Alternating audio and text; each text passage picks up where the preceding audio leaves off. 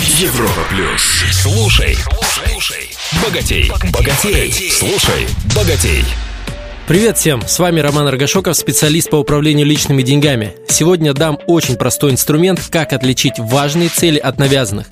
Почему это надо уметь делать? К важным целям мы стремимся, у нас получается. После достижения ощущаем прилив удовлетворения и желание двигаться дальше. А навязанные цели совершенно не мотивируют. Обстоятельства вокруг как бы сопротивляются их достижению и многое не получается. При достижении навязанных целей ощущаем разочарование. Такое наверняка было у каждого.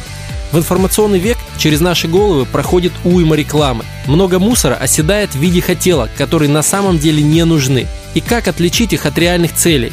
Есть очень простой способ. Выпишите все хотелки на лист бумаги. Все, что придет в голову. Мотоцикл, машина, квартира, дом, свадьба, рождение детей, дача, гараж, яхта, квадроцикл и прочее. Теперь выберите из списка для проверки одну из хотелок, например, яхту.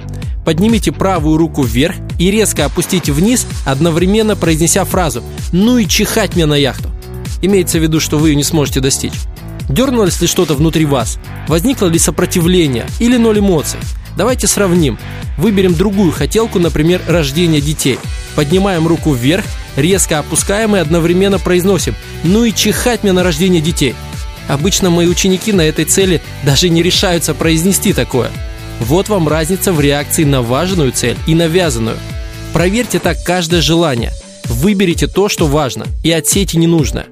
В ваш личный финансовый план должны попасть только значимые цели. Резюме. Отсейте важные цели от навязанных с помощью метода «ну и чихать мне на цель». В следующем выпуске расскажу, что такое неправильная экономия и чем она вредна. С вами был Роман Аргашоков. Желаю всем финансовой свободы. Слушай, слушай, богатей, богатей. На Европе плюс.